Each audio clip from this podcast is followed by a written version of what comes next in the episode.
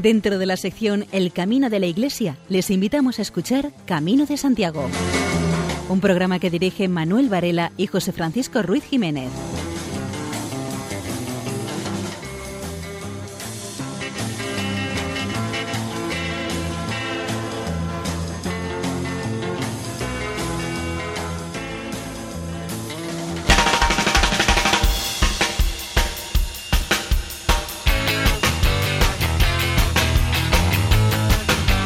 Queridos oyentes, les damos la bienvenida a un nuevo programa de Camino de Santiago en la sintonía de Radio María. Les saluda José Francisco Ruiz Jiménez, Manuel Varela y desde el control técnico Luis Galvez.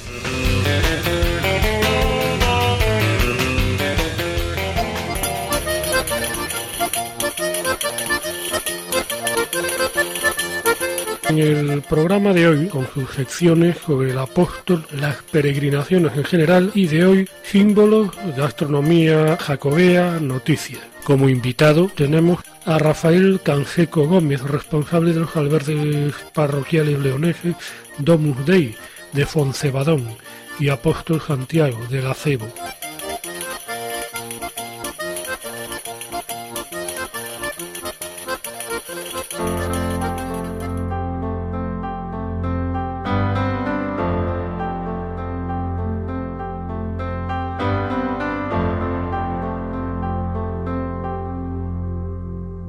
Peregrinos son siempre diferentes de lo que a primera vista nos parece.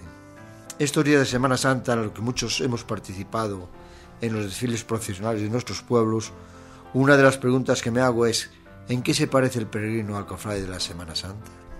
Cualquiera de los dos buscan lo mismo en su mayoría, el sacrificarse en la búsqueda de Jesucristo.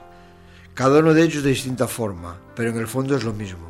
Cada uno de ellos busca en su interior la huella de Jesús, que ha dejado en nosotros, de forma muy diferente para encontrarnos en el mismo, el saber que nos hemos encontrado una de las cosas que nosotros perseguimos por medio del sacrificio, de cansarnos. Hemos seguido esa huella que tan profundamente nuestros padres nos han enseñado desde que éramos pequeños.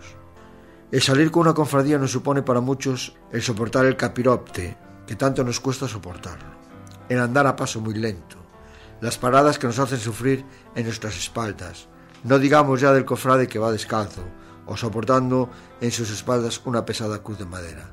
Bien es verdad que la inmensa mayoría de los itinerarios que yo conozco son llanos y no tienen apenas cuestas, pues esto ya sería peor.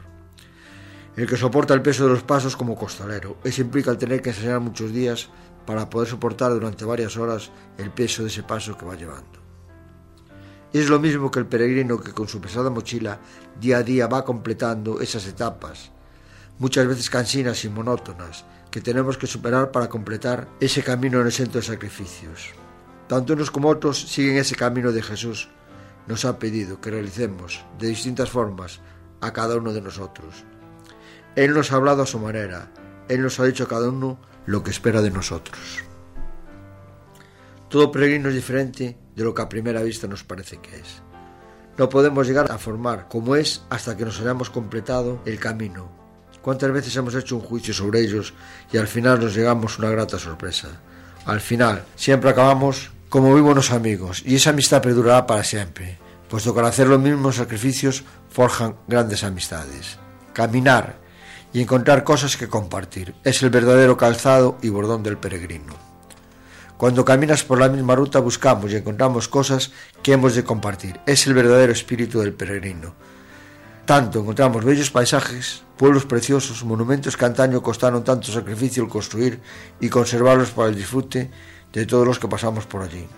Siendo esto muy importante, lo que más es compartir nuestros pensamientos, nuestros sacrificios, el saber escuchar lo que a los demás les inquieta, el saber que tú puedes ayudarles en muchas cosas y que ellos recíprocamente te pueden ayudar a ti, para así formar un grupo que aunque antes no nos habíamos conocido, ahora podemos cumplir esos objetivos que nos hemos marcado y llegar al final sabiendo un poco más de cada uno de nosotros.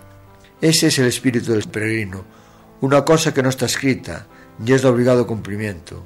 Es el saber que cada uno de nosotros, una vez empezado el camino, acatamos todas esas normas que no están en ningún manual, sino que son costumbres exteriores peregrinos que al final todos vamos cumpliendo con la mejor de nuestras sonrisas y un gran sacrificio para ayudar a los demás.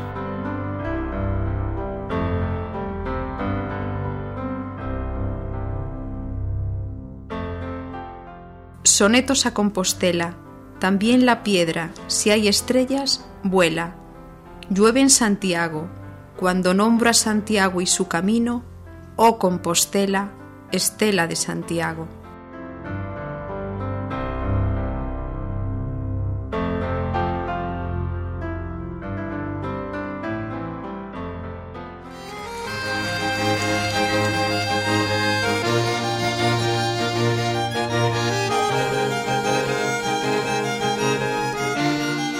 Antonio González, promotor del movimiento bíblico diocesano de Lugo, nos explica la situación destacada que tenían Santiago y otros dos apóstoles dentro del grupo de los doce. Que dentro del grupo de los doce hay tres que Jesús aparta siempre y los lleva consigo.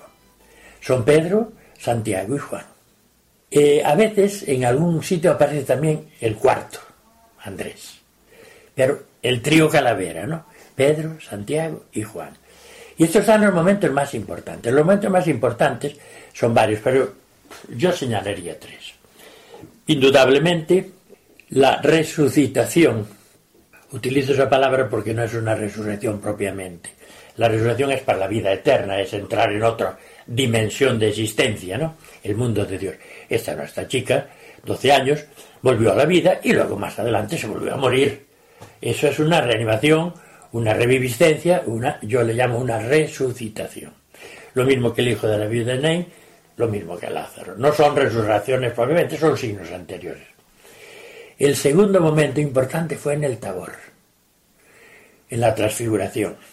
O sea, allí apareció Jesús con toda gloria, vestido de blanco, a su lado Moisés y Elías aparecen, es una visión. Y los tres se quedan apampados, ¿no? De tal manera que Pedro y Marcos dice que bien se está aquí, vamos a hacer tres tiendas, una para ti, otra para Moisés, otra y ellos se olvidan de ellos, ¿no? Realmente fue una ventana abierta para que se viera la gloria de Dios, ¿no? En Jesús. Sobre todo en un momento en que va en camino de Jerusalén y el horizonte es negro, ¿no? El hecho de que estén Moisés y Elías es una manera de decir que ese ser misterioso y glorioso de Jesús está avalado por la ley, la antigua ley Torah, Moisés, y por los profetas, Elías. El segundo momento. Y el tercer momento es en el huerto. Cuando la angustia de Jesús es suprema, la agonía pasa de mí este cáliz, no se haga mi voluntad sino la tuya, sudar sangre, no pueden velar con él, se duermen. Entonces estos tres momentos no son ocasionales, no son cosas, diríamos, que quedan ahí sin más. Son tres momentos muy importantes se tienen que coordinar para dar el verdadero misterio de Jesús. Si solamente vemos a Jesús sufriente en el huerto, no es eso suficiente. Hay que verlo también glorioso en el tabor. Las dos cosas, los dos extremos. Y hay que verlo también el Señor de la vida. Sobre todo si tenemos en cuenta que tenemos la muerte ahí detrás de la puerta. Entonces, contemplamos el reino de Dios como el reino de la vida, el reino de Dios y el misterio de Jesús como el glorioso, como una teofanía, una manifestación de Dios, y también el reino de Dios a través de Jesús en su calidad profundamente humana, con sufrimiento, etc. O sea, si solamente vemos el glorioso, no está bien. Jesús era profundamente humano.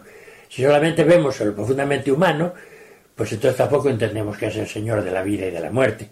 Los tres dan, el, diremos, los tres grandes aspectos del misterio de Jesús. ¿El reino de Dios es un reino de vida? Sí. ¿El reino de Dios es la manifestación de Dios en Jesús? Sí. ¿El reino de Dios es la manifestación de Jesús, hombre, con todas las consecuencias? Sí, todo es un conjunto. Y eso constituye el misterio de Jesús, no uno solo. Ahora, es muy importante que Jesús tuviera ese grupete de amigos, ¿no? Quizá porque vio que era gente con una capacidad especial y un arrojo especial. Pedro también tiene un arrojo especial. Pedro aparece como el hombre aquel con todo el arrojo que es necesario, ¿no? Pero luego después falla totalmente. Aunque todos te abandonen, yo no te abandonaré. Bueno, y después las negaciones. Ese, es Pedro. El que se echa adelante siempre y luego no puede continuar. Pero es de arrojo, Pedro también. ¿eh? Un grupo interesante.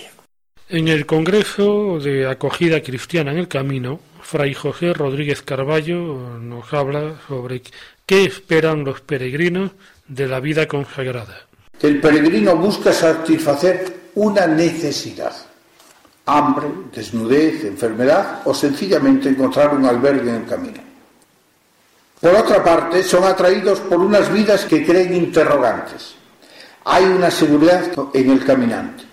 Se cumplirán con él las leyes de la hospitalidad y, si fuera posible, tendrá solución su problema. En los anacoretas se busca fundamentalmente al maestro, al guía del camino hacia Dios.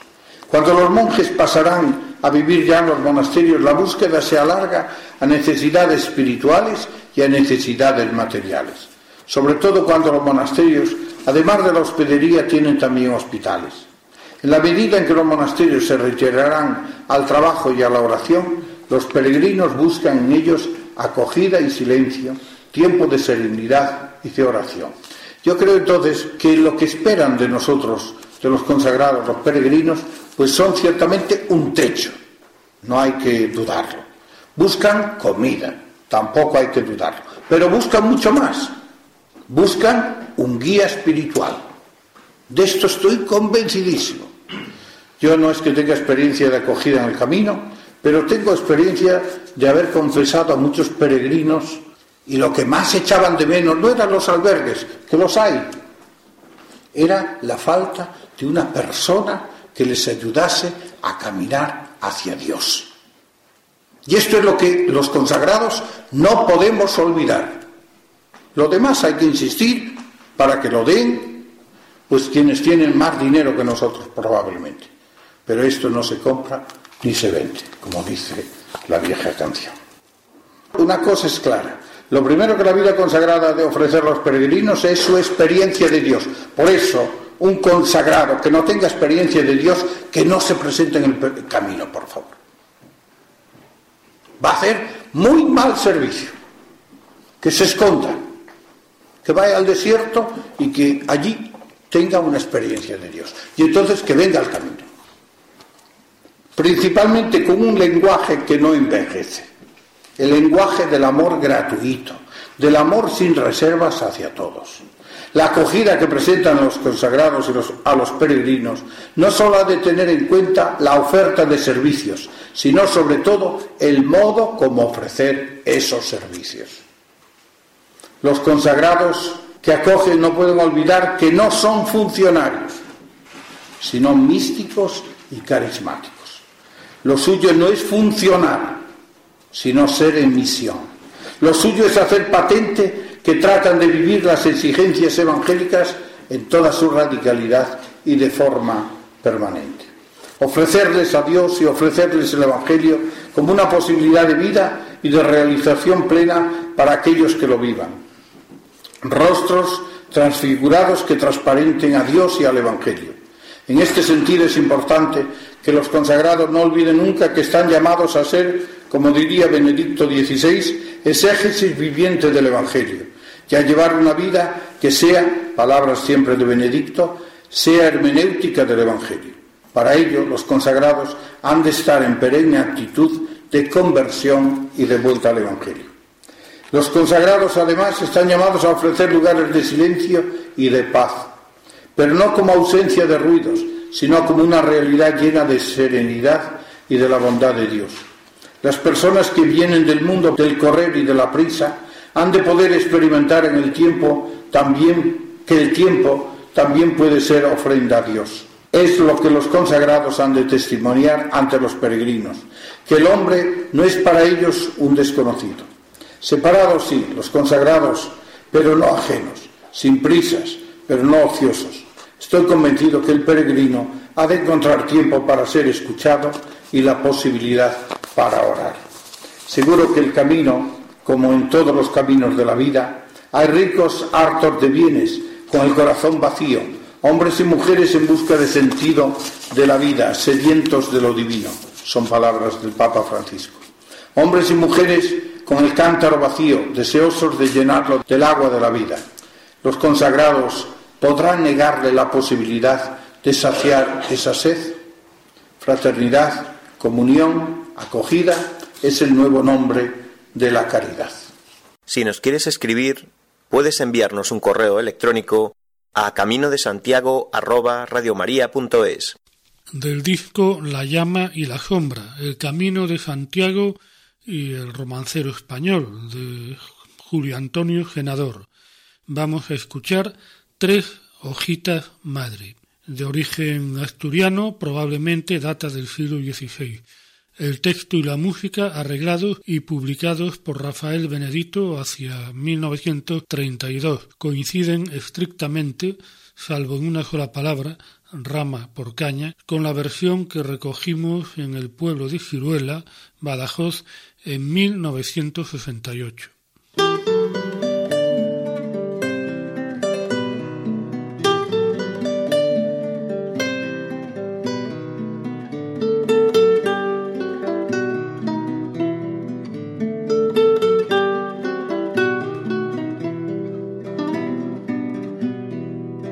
Hojitas madre tiene el árbol, la una en la rama, las dos en el pie, las dos en el pie, las dos en el pie. Inés, Inés, Inésita, Inés, Inés, Inés, Inésita, Inés.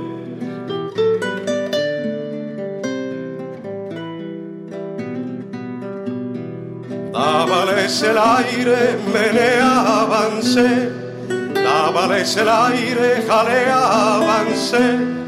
Jalea, avancé, jalea, avancé. Inés, Inés, Inésita, Inés. Inés, Inés, Inésita, Inés.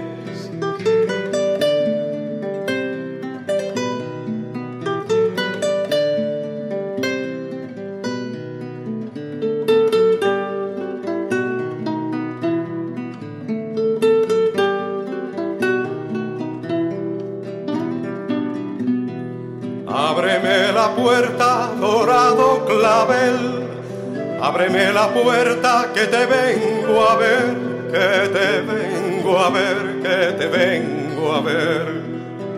Inés, Inés, Inésita, Inés. Inés, Inés, Inésita, Inés.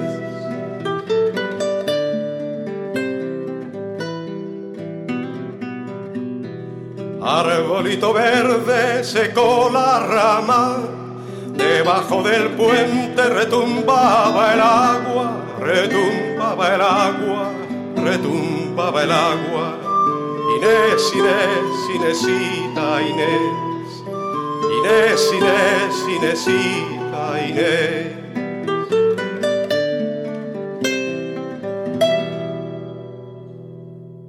Rafael Canseco Gómez, responsable de los albergues parroquiales leoneses Domus Dei, de Foncebadón y Apóstol Santiago del Acebo. Quiero decir quiénes fueron los que acogían ya desde el principio en el camino de Santiago. Fue prácticamente en principio solo y únicamente la Iglesia, en distintas modalidades, parroquias por ejemplo, como sigue pasando actualmente en muchos sitios, órdenes religiosas, tenemos actualmente por ejemplo el ejemplo de Samos, cofradías también, el caso de la cofradía del Santo en Santo Domingo de la Calzada, y también podíamos preguntarnos por qué acogían, lo que se acogía al peregrino. Bueno, básicamente porque había peregrinos, es una verdad de perogrullo, evidentemente. Pero también, sobre todo, pues quizá por el, mandato de Cristo. Él dijo que quien acogieseis en vuestra casa, en vuestro hogar, a mí me estáis acogiendo. Y también es una obra de las, diríamos, clásicas de misericordia.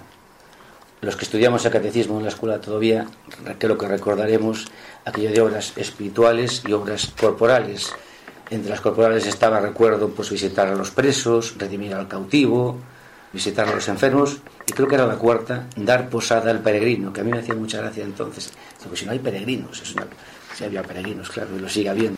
¿Dónde se acogía? Pues en albergues, en hospitales, hablamos de la misma cosa. No había la distinción que hay ahora, ahora hay hospitales y hay albergues. Entonces, no, realmente el único sitio donde iba la gente era pues, a curarse y a, refugiarse. Igual te curaban que te daban de comer.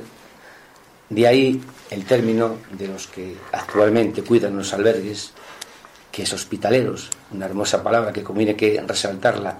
Y por favor evitemos todos que nos llamen, sin ninguna concepción peyorativa, que no nos llamen ni hosteleros, ni albergueros. A mí se me pone carne de gallina cada vez que lo dice. ¿Dónde está el hostelero? ¿Dónde está el alberguero? Bueno, hospitaleros es la frase, vamos, la palabra más bonita, yo creo, y además el origen son los hospitales de peregrinos. ¿Cómo eran los hospitales? Es curioso que eran todos parecidísimos, me, hablo, me refiero a su forma arquitectónica. El origen que cuajó, aunque lo sabía anteriormente, claro está, es un hospital que hay en Toledo actualmente, el famoso Hospital de la Santa Cruz, que ahora es Museo de Pintura. Se hizo en el Renacimiento, pero fue la pauta para los hospitales que se dieron luego después, que era una construcción muy ingeniosa. Tenía dos grandes pasillos que se cruzaban, anchos, en los cuales se disponían las camas en paralelo. Y en el cruce se instalaba lo que podíamos llamar como el puesto de mando, el puesto de vigilancia. Ahí estaban los enfermeros, los físicos, los, médicos de entonces. Y es allí, con solamente mirar las cuatro alas, ya veían dónde había que acudir a ayudar a algún enfermo o algo así. Claro, a esa cruz le quedaban cuatro espacios libres en el exterior, que se aprovechaban generalmente pues, para jardines, para claustros. Así vemos los planos de los hospitales estos, de la Santa Cruz, el de San Marcos de León, tienen esta estructura, cruz. Y también la forma de cruz hace referencia a la religión cristiana, no lo sé en ese caso. Ya damos un salto a la época actual, a los hospitaleros actuales. Podemos preguntarnos que cómo surgió la red. Tampoco es una red, porque no es una cosa programada por ninguna administración, sino que ha sido una cosa, pues, espontánea que ha ido naciendo según las necesidades. Pero ¿cómo nació este gran grupo, gran enorme red, sí, de hospitales de peregrinos, de albergues de peregrinos? Creo que hay dos precedentes próximos que son muy importantes. Habrá más seguramente. Yo voy a marcar dos que son a mi juicio bastante dignos de, mencionar. Uno es una figura que es el sacerdote don Elías Baliña, el legendario párroco de la parroquia del Ferrero, en los años, creo que años 80. Yo no tuve el privilegio de conocerle, pero sí he conocido a gente que vivió con él pues, codo a codo hasta su muerte y debió ser un hombre pues admirable. Bueno, para empezar hizo la tesis doctoral desde febrero, iba a Lugo a, tomar notas, pero desde allí. A ese debe que la iglesia se reconstruyese, se restaurase, que el pueblo tomase la apariencia que tiene hoy en día. ¿Y qué hizo él? Pues montar un pequeño alberguito, una casa de acogida ahí, con su hermana doña Amelia, que vive y sigue acogiendo peregrinos. Él los atendía espiritualmente, la hermana es la que cocinaba, y pues, en su casa era el albergue. También se debe a él las famosas flechas amarillas del camino. ¿Por qué se analiza en amarillo no en verde o en morado? Pues una vez con su sobrino, que se llama José Noel, que está ahí en el febrero todavía, pues salieron a pintar el camino. Decían, hay sitios que hay encrucijadas que el peregrino puede desorientarse, cruces, lugares. Entonces ponemos una flecha para que sepan por dónde se va. Y fueron a pintar y no llevaban pintura. Y había unos señores de obras públicas pintando una carretera. Antes las canteras se pintaban en amarillo, no en blanco y le pidió un prestado un poquito de pintura. Faltaría más si veis un bidón entero. Ese fue el origen de las flechas amarillas. Por eso son amarillas y no de otro color. El otro precedente que yo decía también importante a tener en cuenta quizá pues sería una figura quizá no tan conocida pero también importante que es Lourdes Yuc, una hospitalera barcelonesa, ahora está jubilada, vive en Formista y fue peregrina evidentemente. Dice que concretamente pasó una noche, que peregrinar en invierno, noche espantosa de frío en Hornillos del Camino, en la provincia de Burgos. Y una vez acabada su peregrinación, y en el verano, que tenía tiempo libre, era, se dedicaba a la docencia, en connivencia con José Ignacio, un cura también legendario que estaba entonces en Grañón. Grañón es el último pueblo que hay en la provincia de, Logroño, en la comunidad autónoma de La Rioja. Luego ya está Redecilla del Camino en Castilla y León. Hablando con él, comentaron eso y él dijo que quería pues, acoger a la gente para que no estuviesen que dormir en la calle, para atenderlos, hablar con ellos.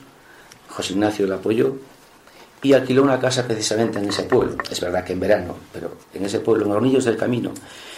Y durante todo un verano, debió ser en los años 80, mitad de los años 80, estuvo acogiendo peregrinos. Y probablemente fuera el germen de lo que son hoy los hospitaleros voluntarios. Yo cuando hablo con ella y le digo esto, dice, va, es que tú lo, le das mucha importancia. Fue una cosa normal, pero bueno, fue, creo que fue un buen precedente y un punto de inflexión o de comienzo en, el, en la acogida peregrina. Seguidamente escucharemos eh, una canción tradicional portuguesa interpretada por Nati, Carlos Doviso e Luis Correa, O Rama, del álbum Ao aire do camiño.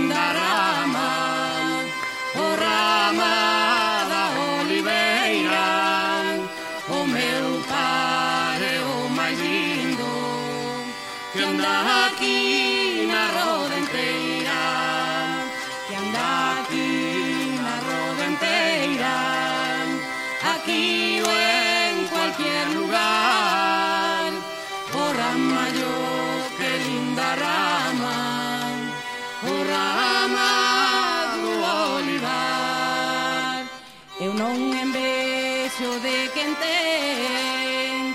Carros, parellas e montes eu sou envexo de quen bebe. Hai auga en todas las fontes o yo, que linda rama. O rama da oliveira o meu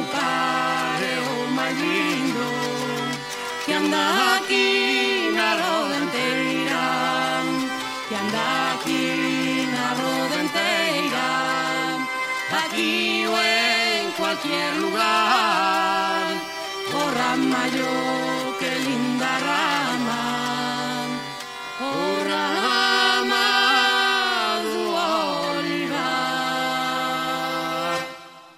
Están ustedes en la sintonía de Radio María.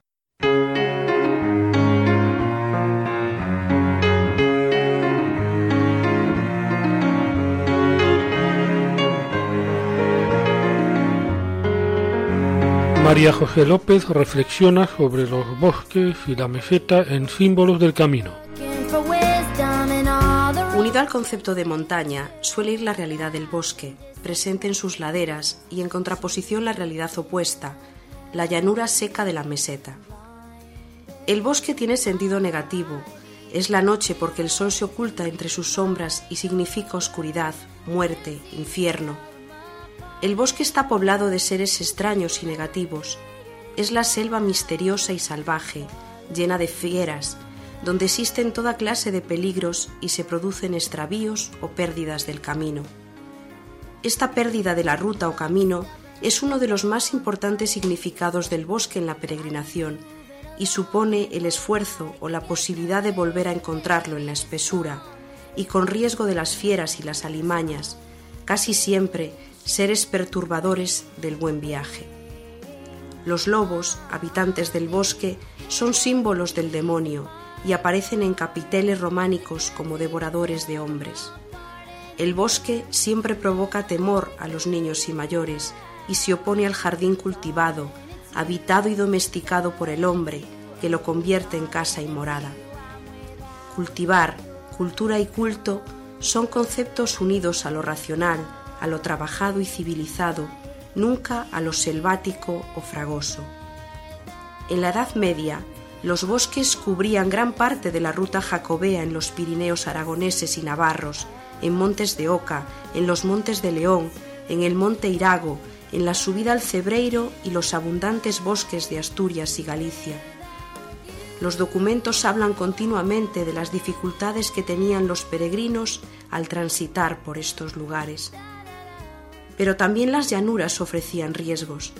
La sed y la falta de manantiales y ríos, las despobladas mesetas de Castilla y León, el sol tórrido de verano y las fuertes heladas de invierno, la falta de arbolado y vegetación, plagas de langostas, lobos que salían del camino, asaltadores, el hambre, son elementos todos ellos simbólicos de las dificultades del camino y la sociedad medieval, dispuesta a ver todo bajo el prisma simbólico y significativo, seguro que recordaba las plagas del Apocalipsis, libro tan leído y predicado en aquellos tiempos.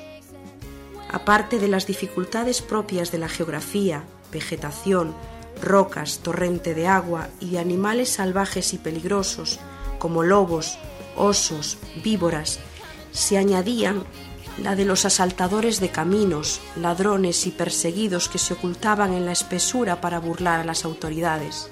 Son constantes las preocupaciones de los monarcas y monjes para facilitar la ayuda a los peregrinos en el bosque. Un servicio especial era el toque de campana al anochecer para orientar a los peregrinos en la oscuridad y los días de niebla, de donde viene la expresión muy utilizada en la literatura de los sermonarios, las campanas llaman a los que han perdido el camino. Muchos milagros en torno a las maravillas realizadas por Santiago tienen como lema la defensa de los viandantes ante las agresiones de los animales salvajes, que se comparan con el demonio que se opone a la peregrinación. En el arte medieval, la animalística, real o imaginaria, es un motivo constante de la figuración en los capiteles, portadas y canecillos de los edificios que casi siempre tienen un valor simbólico. El paisaje rural y el paisaje urbano se implican en la ruta jacobea, constituyendo una de las herencias más admirables que debe conservarse de año en año. Las casas típicas de la montaña en Navarra y Aragón, situadas en paisajes verdes y agrestes, dan paso en La Rioja a los edificios construidos con piedra, entre las más suaves colinas de viñedo. Las edificaciones de madera y piedra de la Alta Rioja desaparecen otra vez por la piedra calcárea en la zona de Burgos hasta alcanzar la meseta llana, cerealista, sin árboles ni canteras, que obligan a construir con barro mezclado con paja, arquitectura del adobe o mezclada con piedras, formando casas rurales, palomares, cortijos para rebaños de Palencia y León. Pasada la ciudad de León, vuelven las arquitecturas de piedra para alcanzar, dejadas las payozas en el cebreiro, las edificaciones graníticas de la calicia verde, musgosa y húmeda, que hace prender a los vegetales sobre las piedras de granito. Realmente, el camino de Santiago muestra una gran variedad de paisajes, arquitecturas, costumbres, colores y climas que es necesario vivir contemplando el escenario de la gran ruta de los viajeros.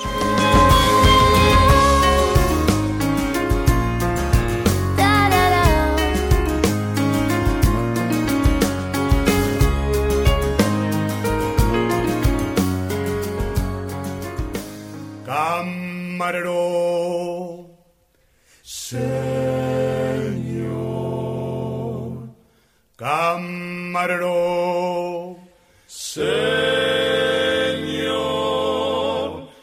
¿qué hay para hoy? Señor, un buen menú. Luis Miguel Galvez habla hoy de un símbolo jacobeo por excelencia en su sección Viandas en el Camino, la vieira. Patatas fritas, sesos huecos, hígado, liebre chateaubriand. Los pescados y mariscos son la carta de presentación de la gastronomía gallega, siendo la vieira todo un símbolo, no solo culinario sino jacobeo. Parece ser que los peregrinos jacobeos se cosían en su esclavina una vieira por cada playa que pasaban, lo que demostraba que cuantas más vieiras cosidas tenían, más trabajoso había sido su camino. Realmente esta teoría se puede poner en duda, ya que el camino francés, que fue y es el más transitado, no pasa por ninguna playa. En cualquier caso, el poeta Luis Taboada le hizo una poesía explicando cómo se cocinaba la vieira. Entre dos conchas metes un cuchillo, levantas la tapa, extraes el bicho. Sobre limpia mesa lo picas muchísimo, y cuando has logrado que esté picadito, le añades cebolla, un ajo bien limpio, perejil, pimienta y medio clavito. Con el pan rallado haces amasijo, y todo revuelto y bien reunido lo empapas al punto en aceite frito. Rellenas las conchas con todo lo dicho, las llevas al horno y esperas tranquilo. Los ríos también eran, ya lo son menos como en toda España, unas despensas inagotables de salmones, lampreas, anguilas, reos y truchas. Los salmones viven en el mar, pero al llegar la primavera remontan los ríos para desovar. Era tal su fama en cantidad, calidad y tamaño que al parecer, según Cunqueiro, los de Luya tuvieron que oír unas palabras del propio apóstol Santiago cuando se dirigía en su barca camino de su destino final, diciéndoles Y si sabéis que viene alguna vez a mi tumba en Compostela un peregrino fatigado y con el apetito que da el largo camino, no vaciléis en sacrificaros, y no os importe que os cuezan, os pongan en parrilla, os trufen o empapilloten, o enteros vayáis a un solemne pastelón envueltos en esa masa inventada en la Alejandría y que llamamos hojaldre. Y ahora recibid mi bendición en nombre del Señor de la vida. Preciosas palabras que, aunque son frutos de la pasión de Cunqueiro por todo lo gallego, ofrecen todas las posibilidades culinarias para degustar este preciado pescado. Indudablemente, al apóstol le hubiera encantado no sólo probarlo, sino disfrutar pescándolo. Si hay una salsa destinada a los pescados cocidos y que demuestre lo exquisito de la sencillez, es la ajada que ya hemos comentado en otros programas, y que no deja de ser un sofrito de aceite, ajos, pimentón y unas gotitas de vinagre. Los pescados y mariscos tienen su guiso excelso en las caldeiradas, cuyo origen, como la mayoría de los guisos de pescados, hay que situarlo en los barcos de pescadores que elaboraban estos platos para subsistir en sus salidas a la mar para faenar. Los mariscos, cocidos a poder ser en agua de mar, no precisan más elaboración. De esta manera, el sabor a mar estará servido sin más adulteraciones.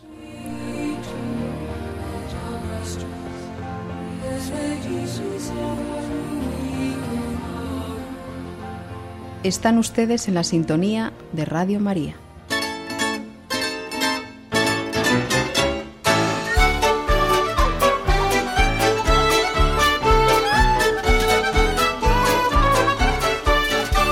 De la afección peregrino de actualidad nos da cuenta Manuel Ventojinos. Hoy nos habla de la etapa entre Lugo y San Román da Retorta en el camino primitivo. Salimos de Lugo, de la catedral, destino San Román de Retorta. Antes de empezar el rato de la etapa, decir que el barrio de San Lázaro cuenta con una bella capilla. Enfrente a esta se situaba un hospital de leprosos también llamado Lazareto. Una vez salidos de la catedral, cogemos el barrio del Carmen hasta llegar al barrio de San Lázaro. Porque cruzamos el puente romano y pasado una vez al lado de la capilla de San Lázaro, empezamos a subir una cuesta que es la única dificultad que nos vamos a encontrar en esta jornada. Alcanzamos los Luzaneto y nos dirigimos hasta Santo Matías. Aquí en medio del camino alcanzamos un monolito dedicado a Valentín, tesorero de la Asociación de Amigos del Camino de Lugo, que tan prematuramente nos dejó para completar el sol ese camino que todos hemos de recorrer. Después de rezar una breve oración por todos nuestros compañeros que nos han dejado, continuamos la caminata. Por esta zona evitamos el asfalto por el sendero que avanza por el Arcén. Después de Santo Matías, dejamos atrás el castro de Rebordaos. Continuamos caminando por la parroquia de San Juan do Alto hasta Soane, donde nos encontramos la iglesia parroquial. Este es visible a escasos metros de la carretera. Siguiendo siempre por la carretera, llegamos al Burgo, y hasta llegar al barrio de Carrigueiros, donde se encuentra ubicado un pazo conocido como Casa Grande Carrigueiros. Muy cerca de esta se encuentra la capilla dedicada a San Bartolomé. Después de pasar distintos pueblos, a la llegada de Bacurí nos podemos desviar unos cuantos metros para poder ver la iglesia de San Miguel. Esta está citada en las crónicas del año 1200 y se encuentra también al lado el pazo del mismo nombre. Seguimos la marcha hasta llegar a San Román de Retorta, fin de nuestra caminata por hoy. Aquí, al ser el domingo de Ramos, encontramos a muchas personas con los ramos de oliva y laurel, que venían de bendecirlos de la iglesia de la misa dominical. En esta etapa nos hemos encontrado con varios peregrinos que, aprovechando estas jornadas de fiesta, realizan el camino partiendo de Lugo.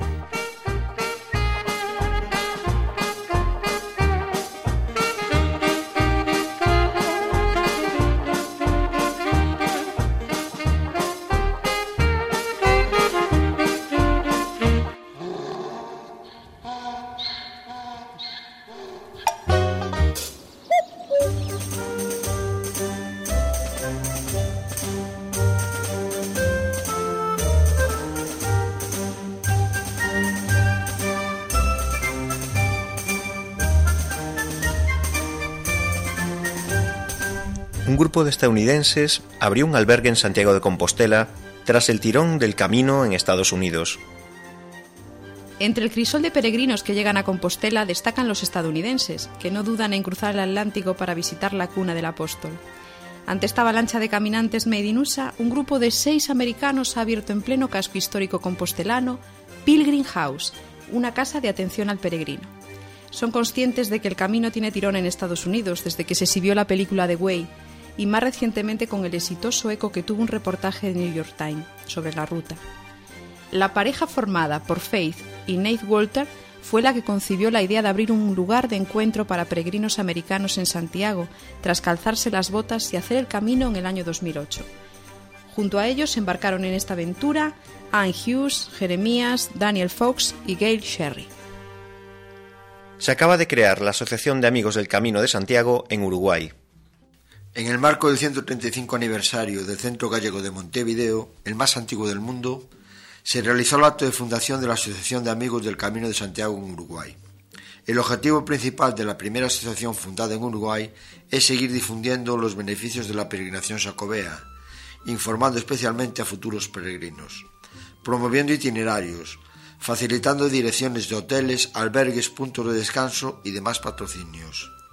Su sede se fijó en la calle San José 870, en el centro gallego de Montevideo, donde actualmente se expone una muestra fotográfica de Luis Gabu sobre la peregrinación. El fenómeno de las asociaciones de amigos del camino comenzó en París en 1950, con la fundación de la Sociedad Francesa de Amigos de Saint-Jacques. Actualmente existen 300 en todo el mundo, 60 están en España y 70 en el resto de Europa, una en Sudáfrica, 5 en Asia, 3 en Oceanía y en América. Hay unas 30 asociaciones de las cuales la mitad se encuentran en Brasil. En Brasil, a unos kilómetros de Sao Paulo, se organizó una caminata preparatoria para futuros peregrinos.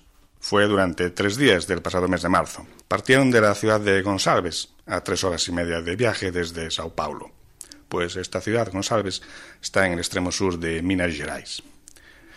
El poblado que dio origen a la ciudad de Gonçalves surgió en 1878 de un núcleo residencial de algunos colonos de apellido, sí, Gonçalves. Se trata de un conjunto paisajístico bastante singular, con montañas rocosas, relieve típicamente accidentado, picos de hasta 2.100 metros de altura, cascadas con aguas cristalinas, rica fauna y flora silvestre exuberante. Fue una buena oportunidad de entrenamiento para los habitantes de Sao Paulo que están preparándose para hacer en el futuro el Camino de Santiago. En la ruta escogida hay tramos de tierra, alternando subidas y descensos pronunciados, gran parte de la ruta eh, por terreno boscoso. No dejó de ser un desafío a los participantes y a aquellos que se preparan para hacer el Camino de Santiago. Exigía buena forma física y tuvo una duración de 6 horas el primer día, 4 horas el segundo.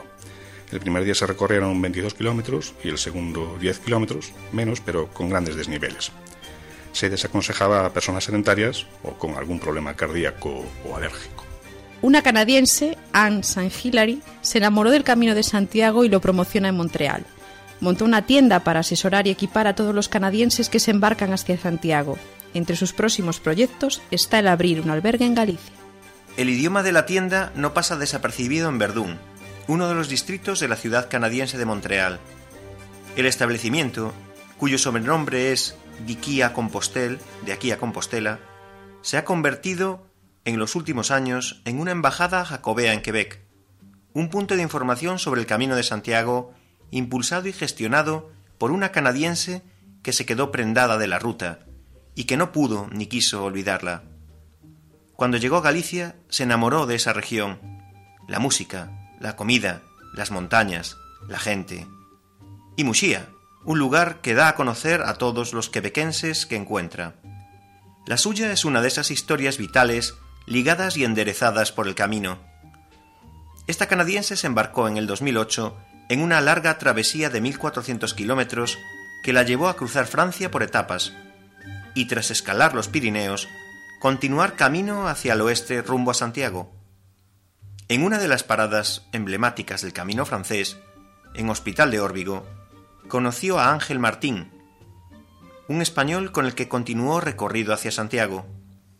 Finalizado el recorrido, la separación de ambos fue solo temporal.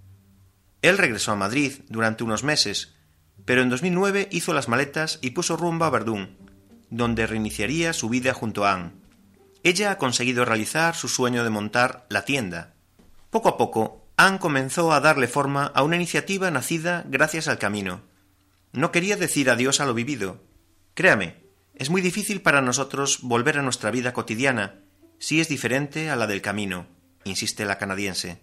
Por ello, empezó a armar una tienda que centralizase toda la información necesaria sobre las distintas rutas. Su meta era dar a conocer la travesía entre los canadienses y, sobre todo, ayudar a los que emprenden el recorrido a superar los diferentes hándicaps con los que ella misma se encontró. Y así lo explica. Cuando partí por primera vez, tuve que hacer un verdadero rally en coche para poder encontrar todo el equipamiento necesario.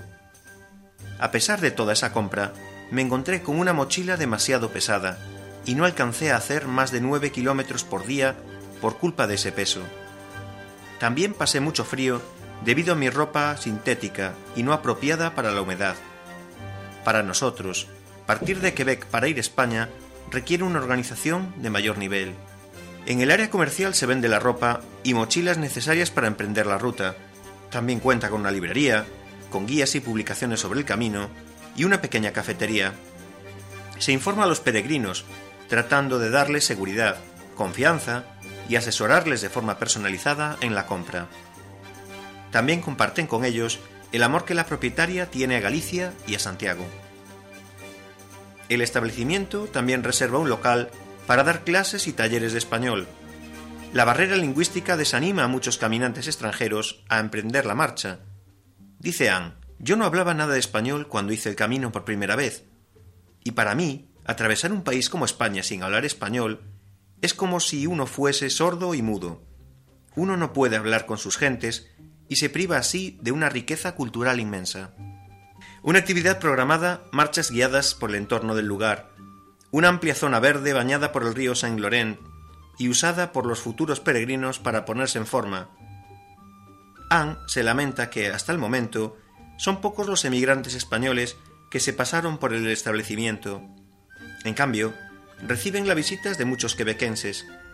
El establecimiento coge vuelo a medida que crece el número de peregrinos canadienses. Anne no renuncia a abrir un albergue en Galicia, a donde vuelve cada año. Hospitaleros del camino portugués quieren evitar luchas de hosteleros por conseguir clientes. Piden un control de la masificación para no sufrir los problemas del camino francés. Los hospitaleros de los albergues del camino portugués conocen bien las necesidades y los problemas con los que se encuentran los caminantes. Pusieron de manifiesto la necesidad de controlar una posible masificación de cara al año santo 2021, en el que se prevé que el número de peregrinos se incremente hasta los 100.000, más del triple que en la actualidad. Cada vez es mayor el tirón del camino portugués, que se quiere poner al mismo nivel que su hermano francés. Para ello cuenta con el apoyo de las instituciones como el Intergrupo Caminos de Santiago del Parlamento Europeo, además de instituciones locales, provinciales y regionales. Pero desde la Asociación de Amigos del Camino advierten de la necesidad de adoptar medidas para que no aparezcan los problemas del camino francés ante esta previsible masificación. En concreto, hay conflictos de alojamiento y peleas por captar peregrinos entre determinados establecimientos del sector hotelero privado. Estas luchas por una cama van en contra del espíritu del camino. Lo que reclaman los hospitaleros es menos competitividad y más profesionalidad para atender a los peregrinos. En el caso de Pontevedra existe una buena relación y colaboración entre el albergue de Orgullón, que gestiona Amigos del Camino, y los distintos establecimientos de la ciudad que dejan sus tarjetas. Esa buena relación existe también con el albergue privado situado en la misma zona de Ogorgullón, al que también mandan clientes como al resto de hoteles, hostales y pensiones, cuando el albergue público está completo, como ocurre en los veranos. Más del 50% de los peregrinos no duerme en albergues públicos, porque la capacidad es limitada y la gente ya no tiene esa idea de que pernoctar en ellos es más ortodoxo. Y se anima y apoya a la iniciativa privada para aumentar la oferta de plazas. El botafumeiro de la Catedral de Santiago seguirá funcionando los viernes. El botafumeiro de la Catedral de Santiago, convertido en uno de los principales reclamos turísticos para peregrinos y visitantes, seguirá volando a lo largo del 2015 todos los viernes a las siete y media de la tarde. Esta mañana Turismo de Santiago, la Asociación Hostelera Compostelana, la propia Catedral y la Cámara de Comercio han renovado el convenio Homenaje Peregrino, firmado en el 2013 y por el cual se garantiza el funcionamiento del incensario un día concreto a la semana, para que todos ellos interesados en verlo puedan planificar sus visitas a Santiago. Hasta este año tan solo se podría ver en las fiestas marcadas por la liturgia o en el caso de que alguien lo solicitase previamente.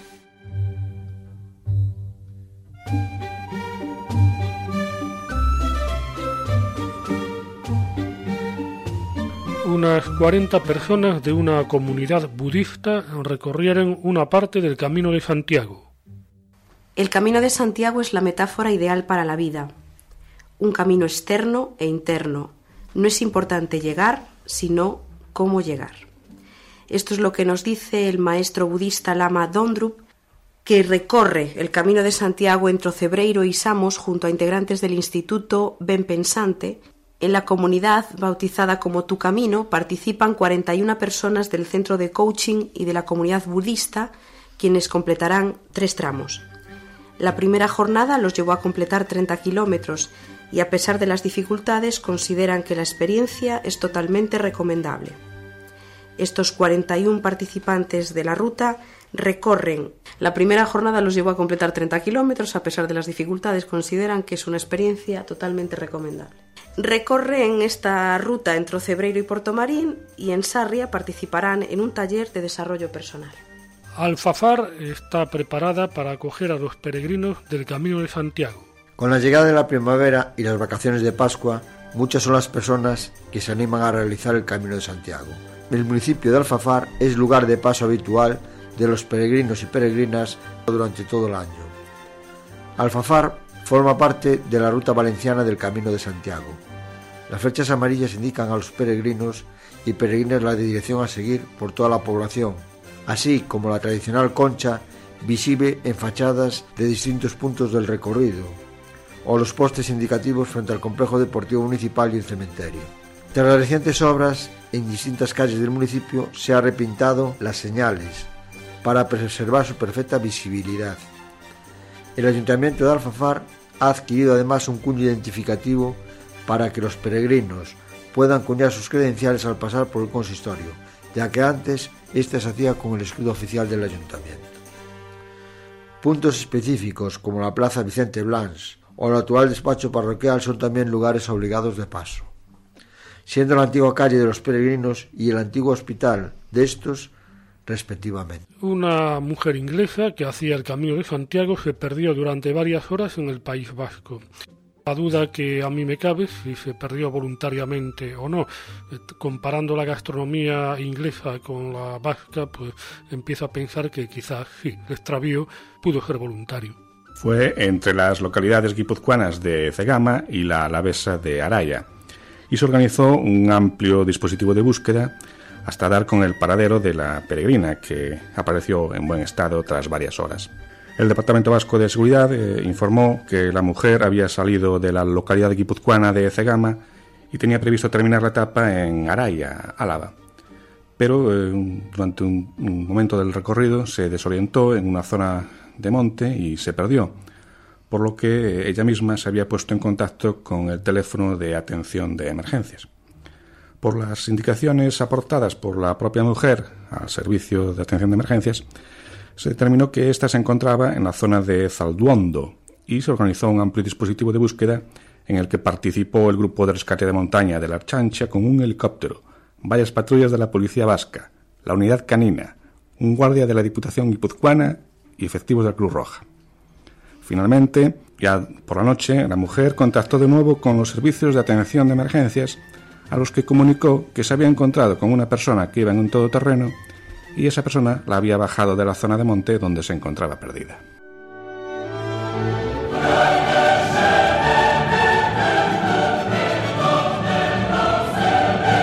Os emplazamos hasta el próximo programa dentro de dos semanas.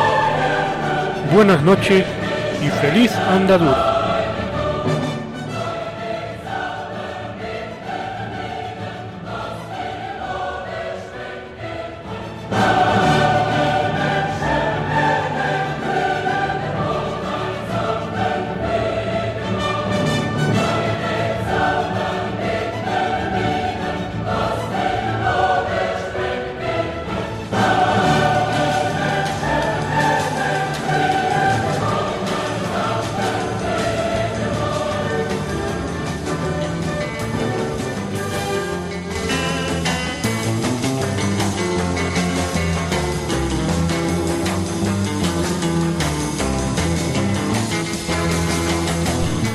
Escuchado en Radio María Camino de Santiago, dirigido por Manuel Varela y José Francisco Ruiz Jiménez.